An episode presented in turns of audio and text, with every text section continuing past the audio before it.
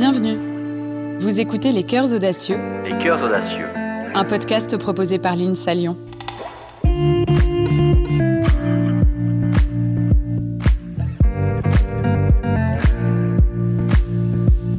Il est difficile d'imaginer à quoi ressemblera le monde de demain. Mais ce que nous savons, c'est que la science et la technologie sont parmi nos meilleures armes pour bâtir un futur plus durable. Et dans cette course contre la montre, c'est aux ingénieurs qu'il revient de façonner notre avenir en relevant des défis toujours plus grands. Il est donc essentiel que ceux qui conçoivent, fabriquent et parfois même dirigent agissent en hommes de science, mais aussi et surtout en citoyens éclairés. Alors dans ce podcast, nous sommes partis à la rencontre d'ingénieurs qui, en écoutant leur cœur et leurs convictions, ont fait le choix de l'audace, quitte à s'aventurer parfois sur des chemins inconnus, voire incertains.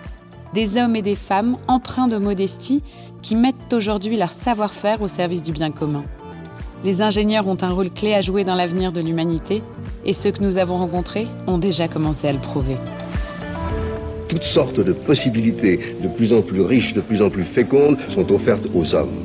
Les hommes feront tous ensemble le grand monde de demain ou bien ils courront à la catastrophe. Le risque n'est pas exclu, mais l'aventure vaut d'être tentée et je crois qu'elle gagnera et que ça réussira.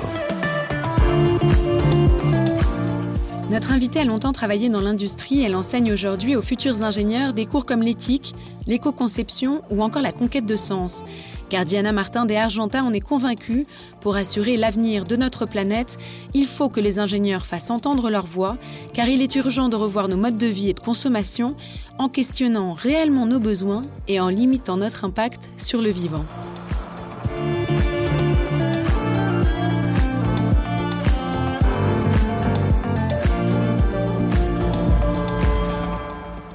Bonjour Diana. Bonjour. Merci beaucoup d'avoir accepté euh, notre invitation. On est ravis de vous avoir sur ce podcast. Alors, euh, vous enseignez l'éco-conception à vos élèves. Est-ce que vous pouvez nous expliquer un peu en quoi consiste votre mission? Vous essayez de quoi? De leur apprendre finalement à concevoir aux justes besoins En fait, c'est ça, c'est une démarche euh, en amont. On est actuellement dans une société qui gère les impacts environnementaux en aval du produit. Mhm. L'idée de l'éco-conception, c'est de rendre les, les ingénieurs conscients de, des impacts en amont, avant même qu'ils conçoivent le produit, avec une connaissance déjà du coût écologique euh, de l'extraction, de l'énergie nécessaire, un questionnement autour du réel besoin du produit, de ce que ce produit technique va produire une fois introduit dans la société, puis du devenir de ce produit, qui globalement est un déchet, devenir, et ce qui pourra avoir comme impact euh, environnemental et sociétal, et aussi d'un point de vue euh, justice. Et alors pour vous, l'éco-conception, c'est vraiment la clé pour, euh, pour finalement éviter l'épuisement de nos ressources et du coup pour sauver notre planète? Alors, je dirais que c'est l'éco-conception, c'est des, des, méthodes de réflexion qui vont prendre en compte certains critères, mais je dirais plus largement, c'est la prise de conscience profonde qui va, euh, pour moi, entraîner un changement de paradigme qui doit nous sortir de, cette espèce de domination de la technique qui s'impose à nous euh, sans avoir une connaissance précise de ce qu'elle suppose en termes de matière, d'énergie et d'impact sur le vivant. Quand on extrait un minerai dans une mine, on va avoir des rejets, des, des stériles miniers, des rejets d'acide, ces rejets-là vont avoir des impacts sur le milieu dans lequel ils sont extraits, qui vont être euh, lourds de conséquences sur les nappes phréatiques, en termes d'écotoxicité, sur euh, toute la vie aquatique. Euh, les sols, évidemment, qui vont être stérilisés.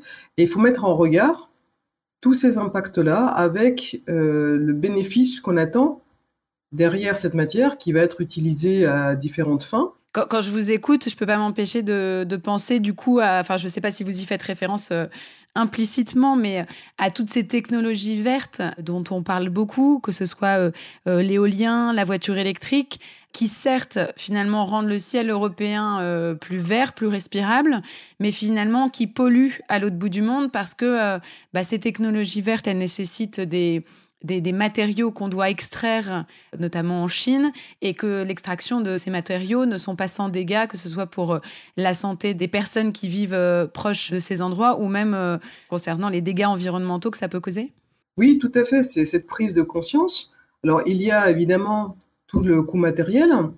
Quand on dit technologie verte, on ne peut pas qualifier cette technologie de verte si, sur toutes les étapes du cycle de vie du produit, on n'est pas vert entre guillemets. Donc effectivement, c'est un, regard beaucoup plus global de l'ensemble des étapes qui vont, par exemple, concerner la voiture électrique, et puis confronter ça surtout aux vrais besoins qu'on pourrait avoir et à la valeur de, de l'usage. Mmh et du coup, quel regard est-ce que vous portez, vous, par exemple, sur euh, la voiture électrique? Moi, je pense que il faudrait effectivement réserver, pourquoi pas, une voiture électrique euh, au centre-ville, puisqu'on a une problématique de pollution, et uniquement pour certains usages qui le justifient, qui pourraient être euh, du transport en commun, qui pourraient être euh, des véhicules d'urgence, où là, effectivement, ça paraît compliqué de dire qu'on n'a plus de véhicules pour transporter euh, des personnes malades, pour transporter peut-être certaines marchandises qui sont nécessaires.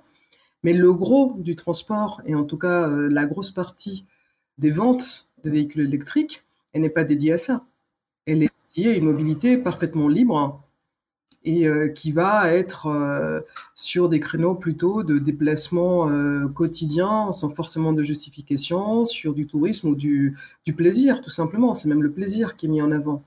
Et là, c'est compliqué de parler du plaisir quand on connaît tous les impacts. Mmh D'autant que je, je, je, lisais, mais il y a l'ADEME, l'Agence de l'environnement et de la maîtrise de l'énergie, qui a finalement reconnu dans un rapport que qu'en fait, les impacts environnementaux d'une voiture électrique sont euh, du même ordre qu'un véhicule thermique, en fait.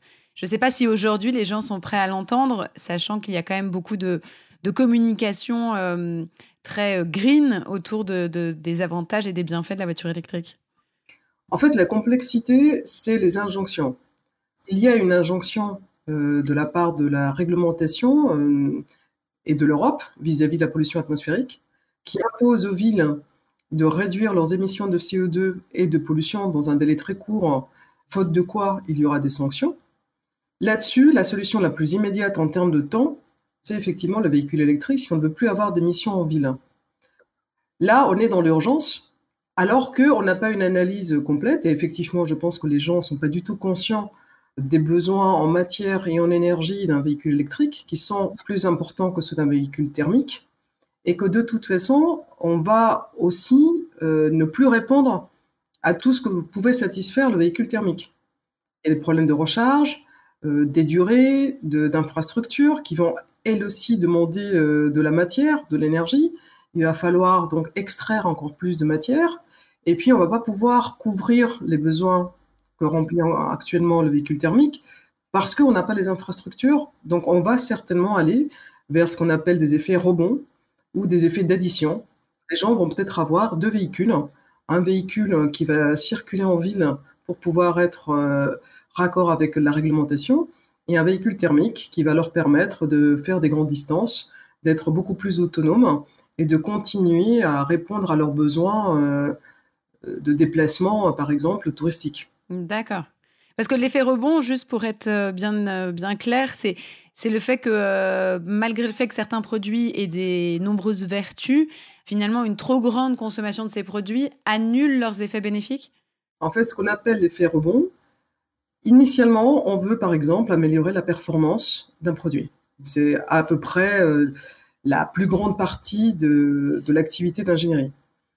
Bon, on va effectivement améliorer unitairement, mettons, la consommation énergétique. Sauf que cette euh, amélioration, elle va être en vue d'une augmentation des ventes, d'une augmentation de produits fabriqués, parce qu'une augmentation du profit dégagé par ce nouveau produit. À ce moment-là, on va du coup multiplier le nombre, et c'est la multiplication du nombre qui, au final, va aboutir à une consommation augmentée de l'énergie au total, alors que unitairement, effectivement, on sera sur des produits qui sont moins énergivores. Au final, on obtient le contraire. Et ce que vous voulez dire, c'est que finalement, euh, les industriels aujourd'hui accordent encore trop de place à, à l'optimisation, à la performance, et finalement, ils utilisent un peu euh, euh, l'excuse de l'écologie pour se réinventer, mais aussi pour vendre davantage? Oui, de toute façon, il y a un effet d'aubaine. Il y a aussi un effet de compétition. Euh, moi, j'ai posé la question à Renault. j'encadre des apprentis qui travaillent chez Renault Voiture.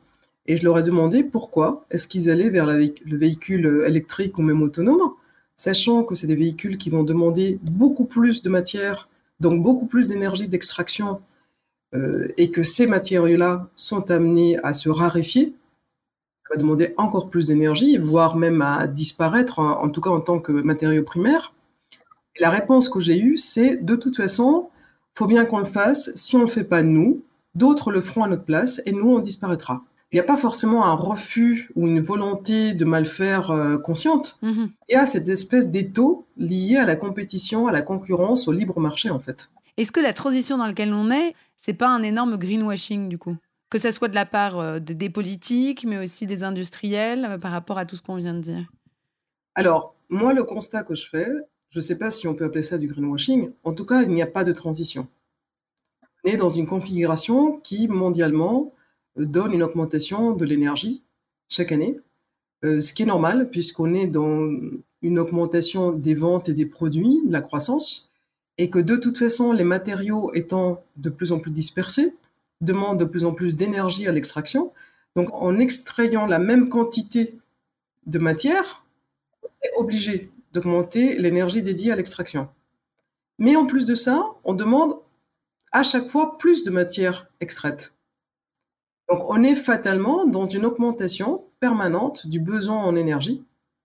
Et donc de ce fait, quand on met des nouvelles énergies, euh, que ce soit éolien, photovoltaïque, euh, tout ce qu'on peut imaginer, elles viennent pas remplacer d'autres énergies, elles viennent s'additionner. Et c'est là où effectivement, moi en tout cas, je constate qu'il n'y a pas de transition. Et du coup, la solution, c'est quoi? C'est finalement euh, arrêter avec cette soi-disant transition du coup euh, qu'on est en train de vivre, qui est elle basée sur euh, la technologie, le progrès technologique, la performance, la compétition dont on vient de parler, alors que quoi, elle devrait être basée sur quoi la transition? Sur quoi? Sur la sobriété? Alors pour moi, évidemment, ce serait la sobriété et surtout euh, le juste besoin, c'est-à-dire le suffisant. De quoi est-ce qu'on a réellement besoin? On peut aussi regarder ce qu'on appelle l'indice de bonheur. On regarde certains pays à partir d'un certain PIB, puisque le PIB participe quand même à l'indice de bonheur euh, humain, le bonheur n'augmente pas. C'est comme ça qu'on voit que des pays comme le Costa Rica ont le même indice de bonheur que les États-Unis, alors qu'on a un facteur 5 sur le PIB par habitant. On pourrait déjà se questionner sur toute cette matière, toute cette énergie qui est euh, extrêmement dommageable vis-à-vis de l'environnement, à quoi elle participe exactement, puisque finalement elle ne participe pas au bonheur de l'être humain C'est très philosophique comme question. bah, en fait, c'est ça. C'est l'idée de questionner la technique à travers des pensées euh, de prise de conscience et donc de pensées qui effectivement viennent sur des cours philosophiques.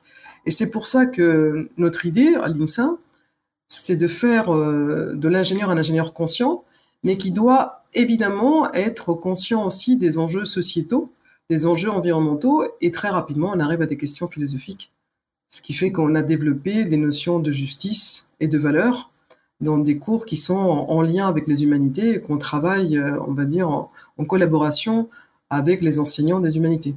Et finalement, produire au juste besoin et mettre la sobriété au cœur de la transition, ça impliquerait quoi finalement? Ça, ça nous pousserait à révolutionner nos consciences, nos modes de vie? Je pense oui. Enfin, je ne vois pas comment on va échapper à une hmm. modification profonde. Euh, ça voudrait dire aussi euh, transformer notre regard sur la Terre, sur la matière, sur les espèces animales, puisque actuellement on est une espèce contre 10 millions. Je cite Baptiste Morisot, qui est un philosophe pisteur de loups, et il dit euh, voilà, une espèce contre 10 millions d'autres, ceci est notre héritage. Effectivement, c'est sortir de cette vision aussi, de ce rapport à la nature, puisqu'on arrive à, un point de rupture en fait. C'est-à-dire que là, actuellement, si on ne fait pas ça, ça veut dire qu'on va, euh, à notre tour, disparaître avec euh, toutes ces espèces qu'on entraîne depuis un certain temps, mais on ne pourra pas survivre sans elles. Quoi. Mais alors, quelles sont les solutions pour justement concevoir au juste besoin? Vous, vous, vous défendez quoi? Vous parlez d'une ingénierie qui est consciente des impacts, c'est ça? C'est ça. Alors, ce serait une ingénierie consciente et puis une ingénierie critique, mais critique euh, à la façon d'un médecin face à par exemple une intervention qui va demander euh, l'introduction de prothèses, euh, une certaine énergie, enfin certain, une certaine intrusion, on va dire, dans le corps, pouvoir évaluer à quel point, bah, si on, on, opère, on risque d'avoir des impacts, mais est-ce qu'ils sont bénéfiques? Est-ce qu'on n'a peut-être pas intérêt à opérer parce que la personne est âgée, par exemple? Pour moi, c'est vraiment ce regard-là que l'ingénieur doit avoir être lui, puisque c'est lui qui a, on va dire, la connaissance la plus exhaustive euh, des impacts quand on parle de technique, parce que les impacts sont tellement larges, tellement profonds, tellement irréversibles par rapport à ce qu'on veut obtenir au niveau de la société, euh, la balance n'est pas favorable. Et pouvoir dire au cas par cas, quand est-ce que ça va effectivement valoir le coup, entre guillemets, mais d'un point de vue global pour l'ensemble du vivant, y compris l'être humain, et quand ça ne vaut pas le coup, il faudra peut-être avoir euh, recours à des matériaux qui demandent beaucoup moins d'énergie, euh, peut-être avoir moins de puissance, peut-être prendre plus de temps pour faire les choses, tout simplement parce qu'on va préserver bah, l'avenir de l'humanité euh, en échange de ce temps un peu plus lent pour chaque activité.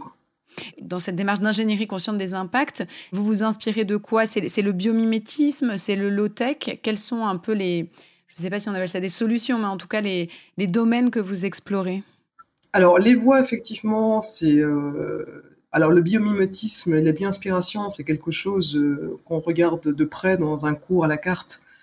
Euh, et effectivement, pour moi, c'est vraiment source d'inspiration. On voit aussi que la nature utilise très peu d'énergie et au contraire beaucoup plus d'informations ce qui tendrait à nous faire comprendre qu'il faut être beaucoup plus circonspect et avoir une analyse beaucoup plus lente, beaucoup plus exhaustive avant de prendre une décision.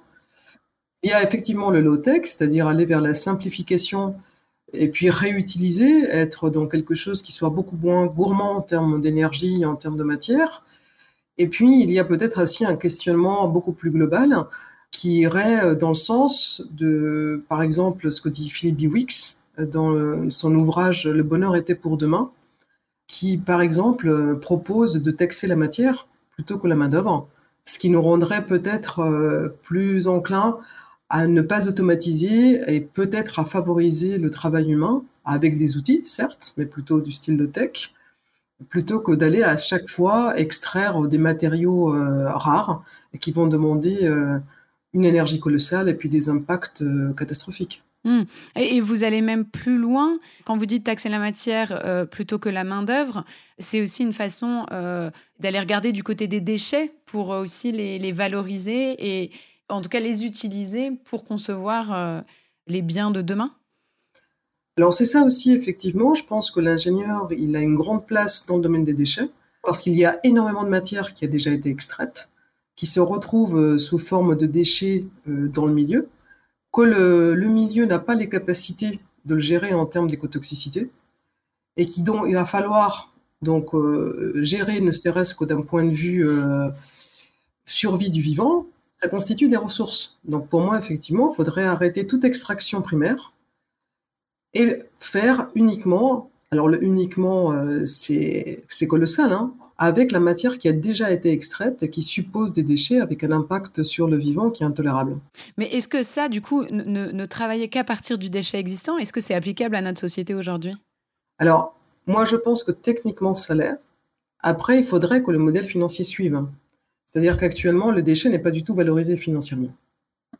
Donc, il faudrait effectivement changer les mentalités qui euh, sont tournées vers du neuf, vers du primaire, alors que finalement, c'est en termes de déchets, c'est beaucoup plus grave. Hein. Quand on voit les déchets d'une mine à l'extraction, c'est insupportable d'un point de vue euh, destruction du vivant.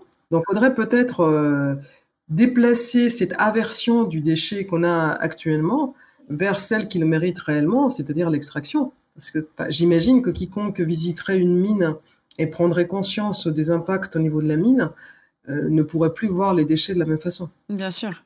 et alors, toutes ces pistes-là, euh, vous les transmettez à vos élèves dans le cadre de cours. Euh, comment est-ce que eux euh, font face finalement à, ces nombreux défis qui sont à la fois sociétaux et environnementaux? Quel rôle est-ce qu'ils veulent avoir dans la société de demain? Alors, ces, notions-là, on les introduit, mais de façon progressive. on est en train de définir justement dans le cadre d'évolution de la formation une évolution sur trois ans Des questions plus philosophiques, on les aborde plutôt en cinquième année. On a de plus en plus d'étudiants qui se sont investis euh, justement de, ce devoir, on va dire, de, protection de l'environnement et qui ne veulent plus euh, participer à la destruction en cours. C'est pour ça qu'on a aussi des étudiants avec nous actuellement qui nous aident dans les discussions de comment construire ces nouveaux cours. Ces transitions GM, alors il y a plein de groupes Transition INSA dans tous les départements, donc nous c'est Transition GM. Et euh, du coup, on a l'idée d'avoir des cours qui soient co-construits, pas plus euh, des cours descendants, mais plutôt euh, des dialogues, parce que de toute façon, on est dans un cadre où il n'y a plus de corrigés, contrairement à ce qu'on avait avant. Il n'y a plus les enseignants savent et puis les étudiants écoutent. on n'a plus de corrigés pour ces aspects-là. Donc c'est plutôt dans un dialogue après, bon, je dirais pas que 100% de nos étudiants euh, ont des dispositions euh, particulières pour ce changement-là, mais en tout cas, un nombre croissant. On nous indique, bah, par exemple, en la journée euh, en mars 2019, où il y avait une grève pour le climat, on avait eu 70% de grévistes mm-hmm. en génie mécanique.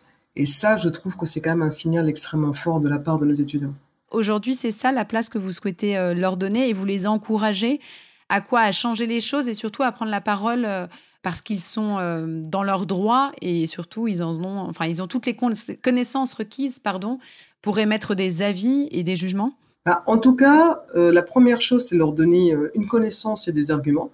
Mmh que leur dire que s'ils prennent des décisions avec les connaissances qu'on leur donne, ce sera en leur âme et conscience, qu'il n'y aura pas cette notion de quelque part d'un mensonge, c'est-à-dire qu'ils auraient pris des décisions sans avoir toutes les données du problème, euh, des connaissances qu'ils n'auraient pas en sortant de l'INSA. C'est avant tout ça, c'est les rendre euh, conscients. Après, effectivement, leur donner une légitimité par rapport à ça. On parle beaucoup d'éthique aussi. On parle de que faire quand on se retrouve face à une entreprise qui a des injonctions euh, qui ne sont pas dans les mêmes alignées avec les valeurs de l'ingénieur qu'on peut être. Donc, toutes ces questions, on les aborde plutôt dans des cours à la carte, notamment dans un cours qui s'appelle Conquête du sens, et euh, où on discute justement avec des étudiants qui sont en difficulté, puisque s'ils ont choisi ce cours, c'est qu'ils ont un problème de sens, et on les aide, parce qu'en fait, la conquête du sens, c'est d'abord se choisir soi, et pour se choisir soi, il faut avoir conscience de ses propres valeurs, confiance dans ses valeurs, pour pouvoir dire ces valeurs-là, c'est celles qui me correspondent, quitte à ne pas être en, accord avec des valeurs extérieures. Donc c'est plutôt euh, cette prise de conscience et puis cette confiance dans les valeurs euh, qu'on peut leur transmettre. Les ingénieurs, historiquement, on ne leur demande pas de s'exprimer sur euh, leurs, enfin en tout cas d'exprimer leurs opinions, leurs valeurs, leurs jugements. C'est un, c'est des métiers qui sont dans l'action et pas dans la réflexion? Alors historiquement, l'ingénieur il a plutôt une place dans la guerre c'est plutôt, euh, on va dire, la technique au service de la guerre. C'est comme ça que euh, plus ou moins née l'ingénierie. Si on reprend à Léonard Vinci, sa principale production, c'était plutôt en lien avec euh, la guerre. On a gardé un peu cette logique à travers la rationalisation.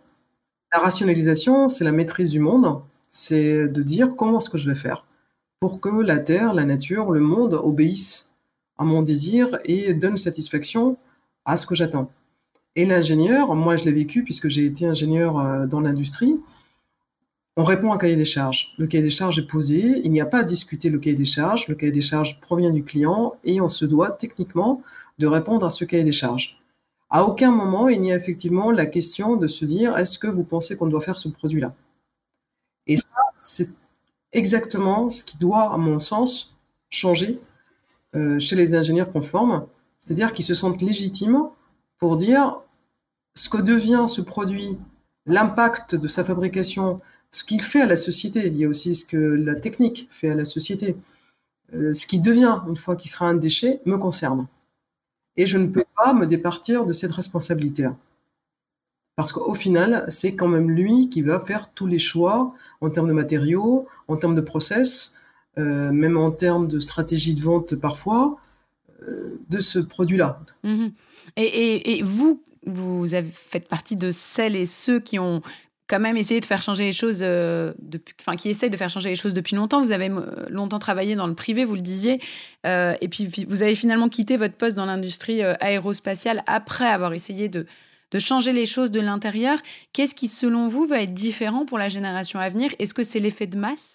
Alors, il y a deux choses. Premièrement, effectivement, oui, je pense qu'il y a un effet de masse, une taille critique. Euh, ça, on avait le retour euh, d'une intervenante qui travaillait chez Artelia, d'impact d'ouvrages de type barrage ou mine. Ce qu'elle disait, c'est qu'elle n'était pas seule, qu'ils étaient plusieurs justement à militer euh, pour, enfin, ou à donner des arguments avec les décideurs, parce que du coup, c'est des grosses entreprises qui font appel à Artelia pour les études d'impact. Peut-être un certain nombre, pas forcément majoritaire, mais en tout cas un certain nombre, arriver à faire infléchir les choses. Donc je pense qu'il y a effectivement une question de, taille, de nombre, et après une question de connaissance. Moi, à l'époque où j'étais euh, dans le privé, je n'avais pas autant de connaissances que maintenant, et je pense qu'il y a beaucoup d'ingénieurs qui manquent d'arguments parce que manquent de connaissances. Et ça, c'est là où l'INSA a vraiment son rôle à jouer, de former correctement les ingénieurs pour qu'ils aient tous les arguments pour pouvoir expliquer peut-être à des décideurs qui sont euh, peut-être plus politiques ou financiers, euh, justement, pourquoi est-ce qu'il faudrait peut-être renoncer à tel produit technique? Oui, ce que vous voulez dire, c'est qu'il faut, euh, pour éviter de réaliser les problèmes une fois que le mal est fait, il faut anticiper et ça passe par une, bonne formation en amont et, avec, avec justement cette transmission de toute cette connaissance pour former des ingénieurs qui sont conscients de tous ces enjeux. Oui, c'est ça. Puis de toute façon, les entreprises ne sont pas forcément opposées à ça. On a exposé, euh, on va dire, la, ligne directrice de nos enseignements euh, à Safran et à, et à Renault en génie mécanique. Ils n'étaient pas du tout euh, opposés à ça. Au contraire, ils nous disaient, mais allez-y, formez les ingénieurs parce que nous, on n'est pas formés. On voudrait négocier avec la réglementation, etc. On ne peut pas parce qu'on n'a pas d'argument. On n'a pas été formé pour ça et on ne pourra pas dialoguer. Donc ça, c'est très bon signe quand même. Si même les industriels sont en demande de cette connaissance-là, ça veut dire que les choses commencent déjà à bouger. Oui, alors en tout cas, c'est ce qu'on espère. Bon. Après, on verra, mais oui.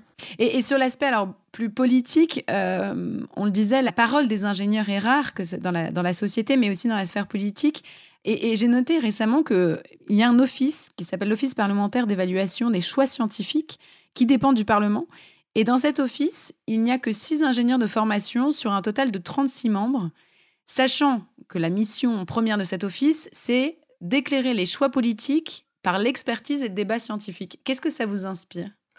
Bah, Pour moi, c'est le reflet de la société, c'est-à-dire qu'il y a deux choses. Il y a, je pense, une autocensure euh, des ingénieurs à prendre une part euh, justement politique, euh, liée à cette notion de non-légitimité dès qu'on sort euh, de la sphère purement technique et scientifique et qu'on commence à mettre un pied dans la politique. Donc je pense qu'il y a un auto-retrait ou une autocensure euh, des ingénieurs. Et puis après, euh, il y a effectivement la difficulté à peut-être accepter, on va dire, bah, une conclusion qui ne serait pas celle qui irait dans le sens financier ou politique là, du coup, euh, il y aurait, il y a souvent des oppositions, c'est-à-dire que des scientifiques disent il ne faut pas faire ça, et puis des intérêts financiers euh, qui sont aussi à prendre en compte, parce qu'on parle de développement économique de telles zones. Il y a par exemple actuellement un débat sur un train euh, qui va traverser le Mexique, qui va détruire des, hectares de forêts amazoniennes, plus destruction d'habitats pour les Indiens, destruction de vestiges. Et il y a tous ces intérêts euh, qui s'opposent. Et l'ingénieur, il a, souvent un mouvement de retrait vis-à-vis de ça, parce qu'il ne, ne, se sent pas légitime à euh, s'introduire dans la sphère politique ou sociétale. Et ça, il faut que ça change. Oui, c'est l'idée en fait. Super, bah merci beaucoup en tout cas pour tous ces, éclairages passionnants. Merci beaucoup et puis bon courage euh, pour la suite. Merci. Merci Diana. Au revoir. Au revoir.